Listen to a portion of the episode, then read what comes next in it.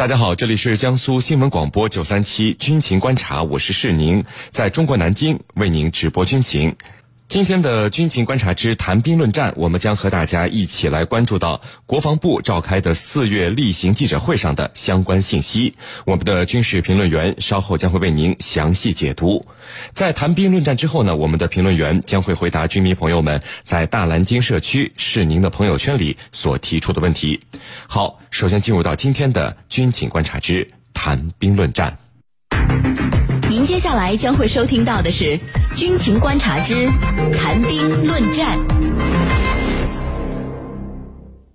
各位军迷朋友们。国防部呢，四月二十六号下午举行了四月份的例行记者会。我们呢，今天和中国南海研究协同中心高级研究员陈汉平教授呢，一起来为军迷朋友们解读一下本月国防部例行记者会上值得我们关注的消息。那么，陈教授先和我们的军迷朋友们打一个招呼。军迷朋友们，大家好，我是陈汉平。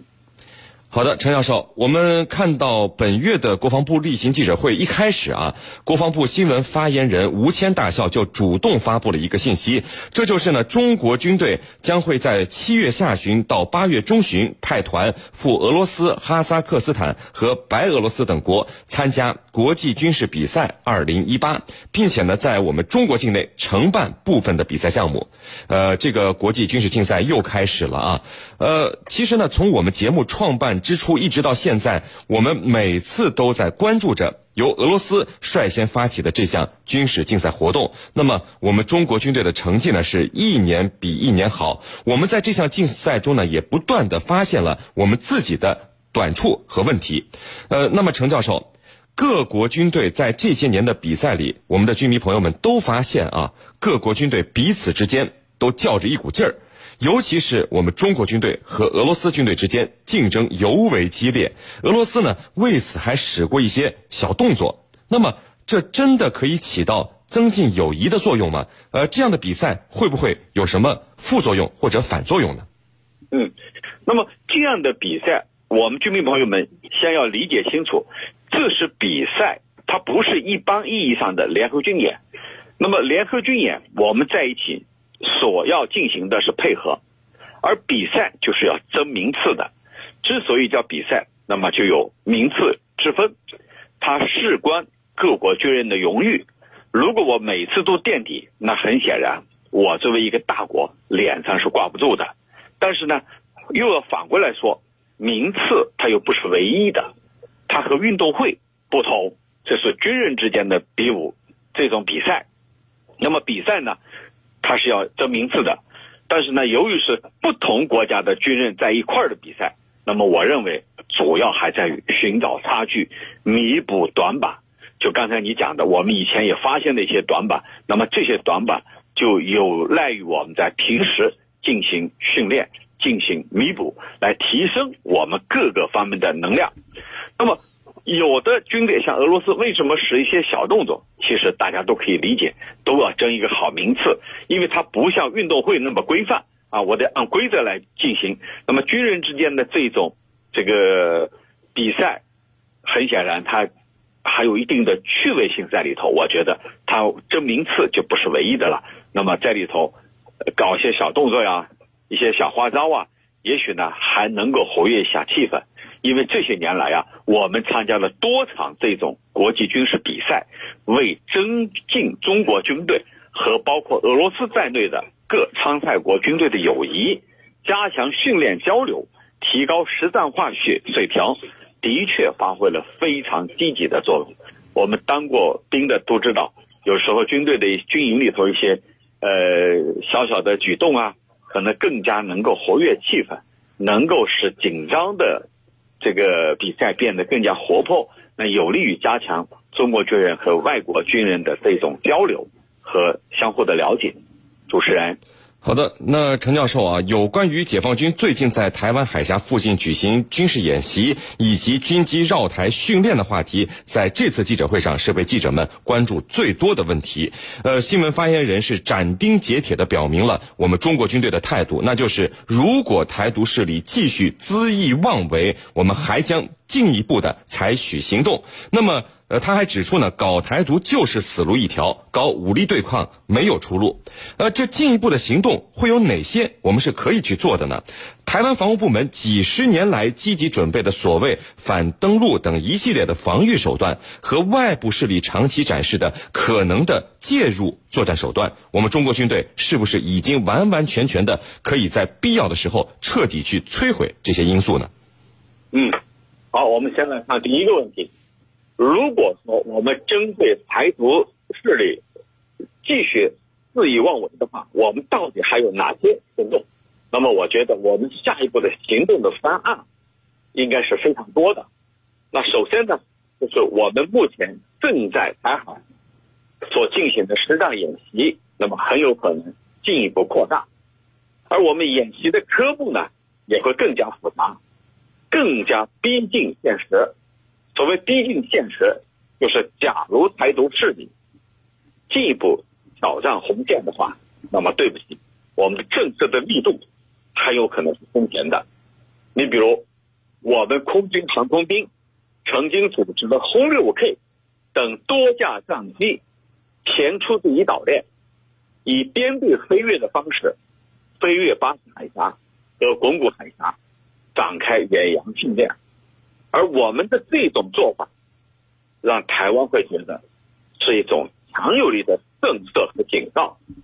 而我们轰六 K 的航程呢，还可以足以威慑到美国的关岛，也就是说，给台独势力背后的支撑者给予严正的警告。而台湾即将要举行的所谓的汉关演习啊，我们吴谦，国防部发言人吴谦也表示，搞台独就是死路一条。搞武力对抗没有任何出路，我觉得这里头讲得很清楚，就是所谓台军所进行的所谓的反登陆措施，那么我认为它是不堪一击的。为什么说呢？因为他所谓的针对大陆的反登陆，用的是哪些呢？用的是非常老旧的一些军事装备和设施，还停留在上个世纪的一些年代里头。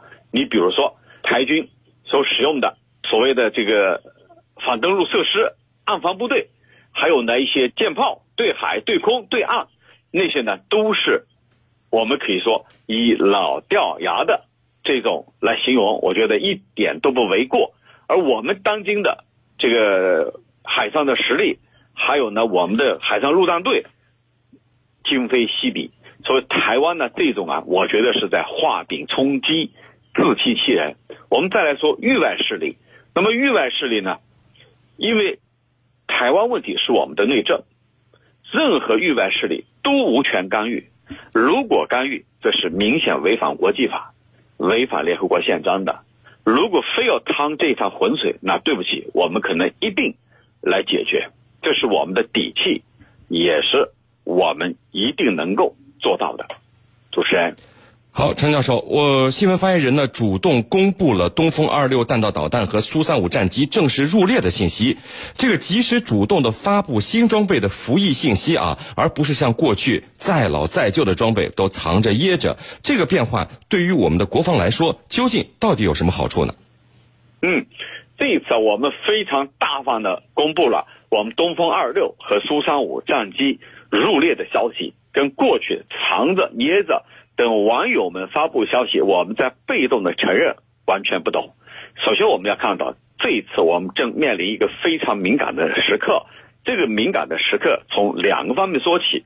第一个方面呢，就是特朗普政府通过与台湾旅行法，还有呢通过美美国驻台办事机构升级以后，有可能派出海军陆战队等等来进一步挑战。这个一中原则，所以呢，美国政府的这些做法，我觉得会导致中美关系的倒退，这是一个非常敏感的时期。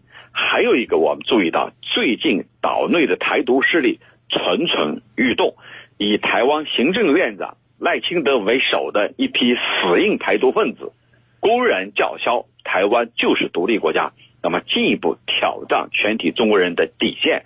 那么在这个时刻，我们主动公布东风二六导弹和苏三五战机入列，的确意义非同小可。那么首先我们来看东风二六，东风二六导弹，它是我国的新一代中远程的弹道导弹，是我们自主研发的，具有完全自主知识产权的武器。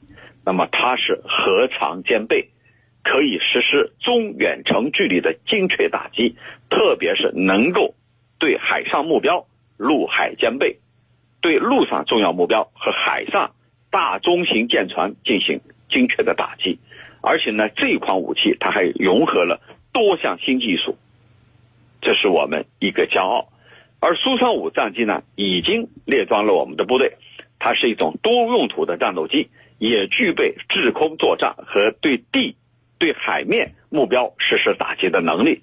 所以呢，这样一来，我们的新型战机和导弹全部列装到部队，搞台独就是死路一条。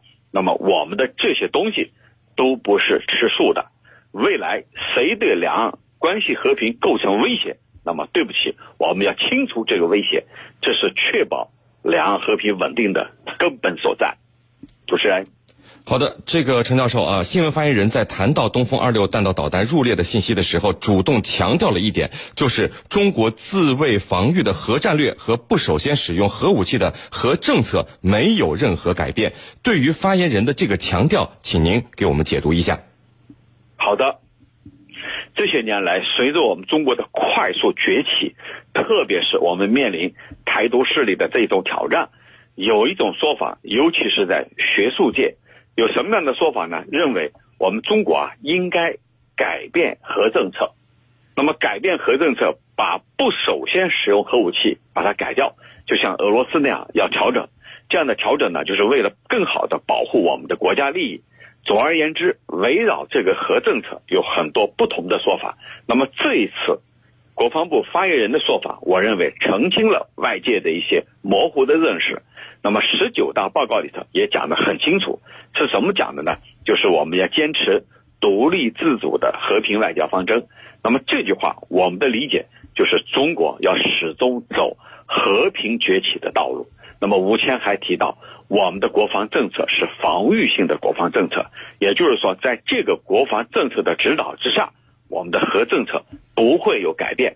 那么这里呢，也等于回击外界的质疑，因为外界呢，特别是一些不怀好意的西方国家，始终以零和博弈的概念来看待中国，认为中国呢所谓的和平崛起是不现实的，很有可能会以武力来彰显它的崛起。其实。在这个时刻，我们更有必要重申，我们的崛起永远是和平的崛起，而我们和和这个全世界打造人类命运共同体这样一个概念，它已经写入了我们的新修订的宪法里头，表明我们要打造人类命运共同体，而不是像西方国家所秉承的那种零和博弈和丛林法则，我们所推动的就是共同发展。合作共赢，主持人，好的，那各位不要走开，接下来呢是半点广告时间，在简短的半点广告之后，我们将和陈汉民教授继续和大家一起来聊到四月份国防部例行记者会上的相关信息。跨越万水千山。